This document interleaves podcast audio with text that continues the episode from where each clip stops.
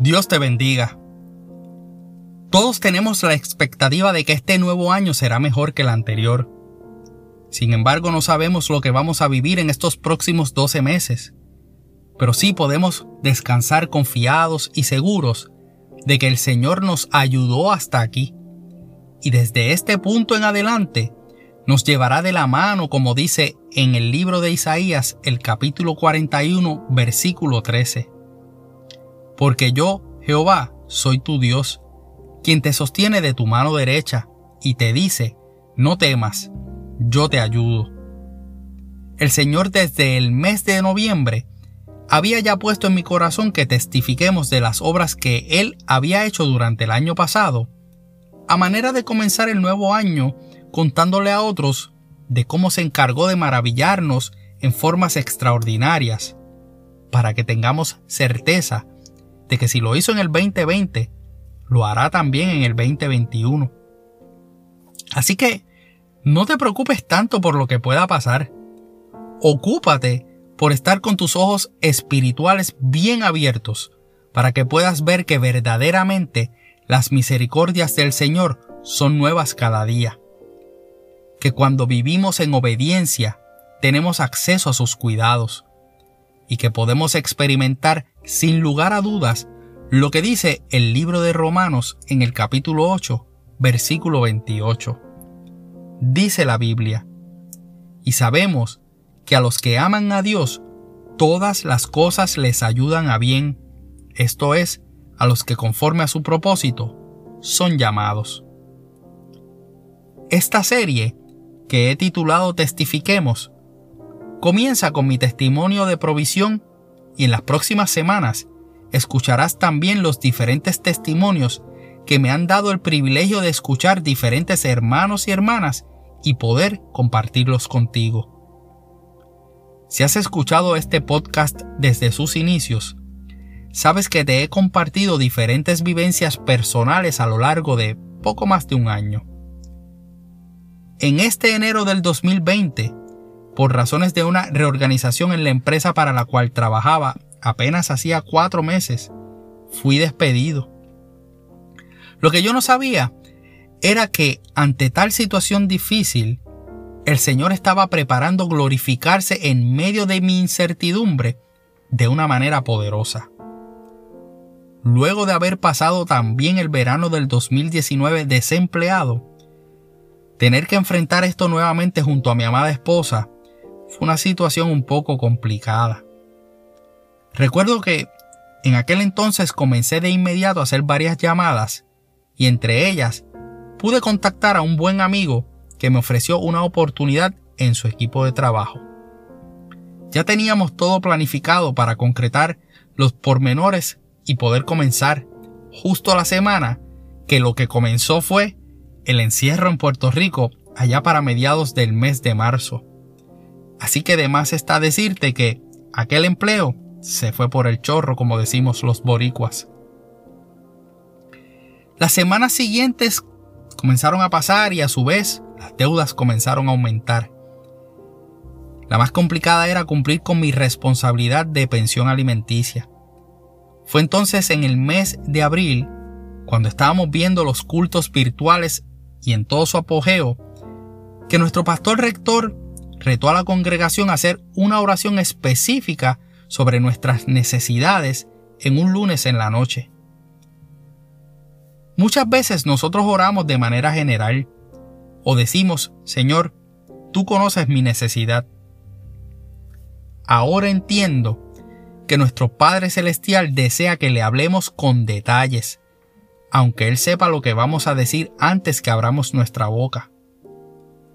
Recuerdo que luego de esa oración, aproximadamente una semana después, recibo una comunicación inesperada de parte de un ex compañero de trabajo de la industria farmacéutica a la que pertenecí por muchos años y de quien no sabía nada en los pasados 10 años anteriores.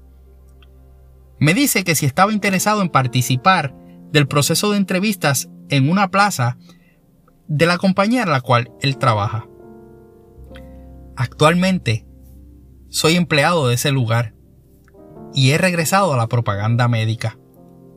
¿Quién diría que la petición que yo tenía en mi corazón de volver a hacer lo que me apasiona hace seis años fuese contestada en medio de una pandemia y que a manera de mostrarme su gloria y así maravillarme, lo hace ante una de las situaciones de mayor incertidumbre que hayamos tenido? Y luego de haber sido también quebrantado de una manera en la cual solo el Señor sabe hacerlo. Pero la bendición fue más allá de lo que yo podía imaginar, porque hasta las ayudas retroactivas del desempleo llegaron a tiempo para cubrir la mayor parte de mi compromiso como padre alimentante y evitar que la deuda llegara a niveles que no pudiera cumplir.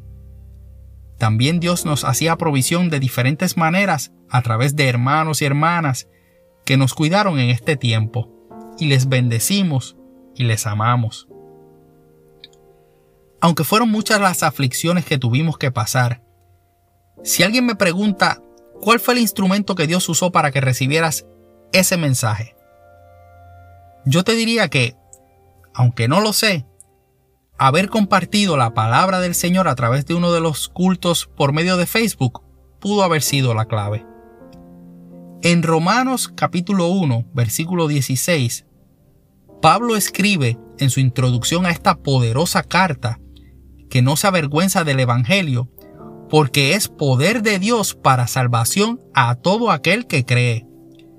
Y luego en el versículo 17 dice que en el Evangelio la justicia de Dios se revela por fe y para fe, como está escrito, mas el justo por la fe vivirá. De por sí estos dos versículos encierran el fundamento principal de esta carta, y se pudiera hablar de ellos por mucho tiempo.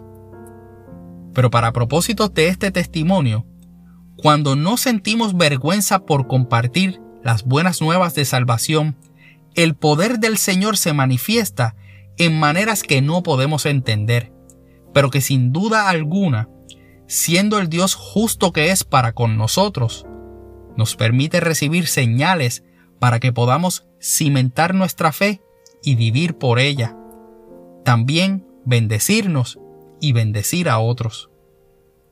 Aunque puedas pensar que esa oración llegó de manera rápida, la, la realidad es que no, porque como te comenté, hacía mucho tiempo antes tenía esa petición en mi corazón.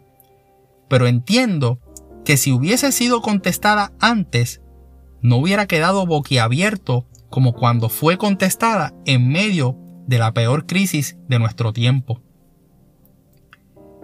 Este testimonio es mucho más abarcador y me tomaría mucho más tiempo compartirlo. Pero no es completo si no te cuento que mientras el tiempo de pandemia avanzaba, mis padres vinieron al Evangelio y aceptaron a Cristo como su único Salvador. Dos amigas de la infancia también lo hicieron. Nacieron en mi casa grupos pequeños a través de Zoom. Se levantaron también otros podcasts que pude contribuir y ayudar a que se formaran. Y todo esto para la gloria del Señor. Tampoco este testimonio estaría completo si no te digo que durante todo el tiempo el enfoque que tuvimos en nuestro hogar era no la necesidad del trabajo, no era tampoco la escasez, no era que se complicaba cada semana el panorama económico, mi esposa y yo decidimos primeramente buscar el reino de Dios y su justicia y confiar que todas las demás cosas vendrían por añadidura, como lo dice Mateo en el capítulo 6, versículo 33. Fueron muchas madrugadas de oración en esos meses, muchas las lágrimas, pero Dios fue fiel a una palabra que me dio una de esas veces en las que me levantaba entre las 2 y 20 y las 2 y 30 de la madrugada y que te voy a compartir hoy, pues siento que alguien necesita escuchar y recibir esta palabra en su corazón también. Dice la Biblia en el libro de Ageo, capítulo 2, versículos 3 al 9. ¿Quién ha quedado entre vosotros que haya visto esta casa en su gloria primera? y como la veis ahora. ¿No es ella acomunada delante de vuestros ojos?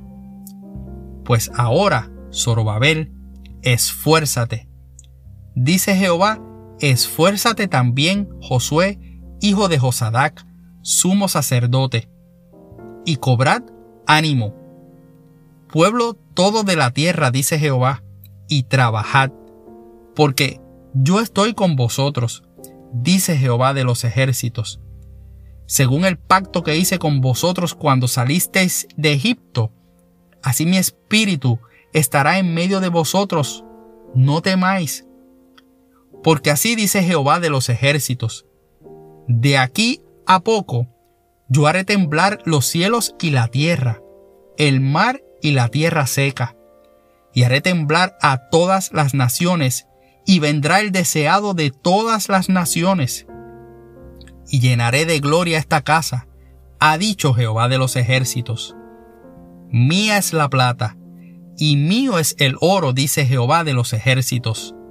La gloria postrera de esta casa será mayor que la primera, ha dicho Jehová de los ejércitos, y daré paz en este lugar, dice Jehová de los ejércitos. Lo que, lo que el Señor haya hecho contigo en el pasado año, no te quedes en silencio. Testifiquemos. Demos a otros buenas noticias de que al Dios que servimos es uno fiel y verdadero que obra en el tiempo perfecto, aunque no entendamos, y sobre todo, que por pronto vendrá. Soy tu hermano y amigo José Molina, y junto a mi hermosa esposa Sonia Riera, servimos al Señor y a nuestra amada congregación de la iglesia AMEC, Casa de Alabanza, una iglesia de presencia localizada en el pueblo de Canóbanas y cuyo pastor rector es Misraim Esquilín. Deseamos que Dios te bendiga.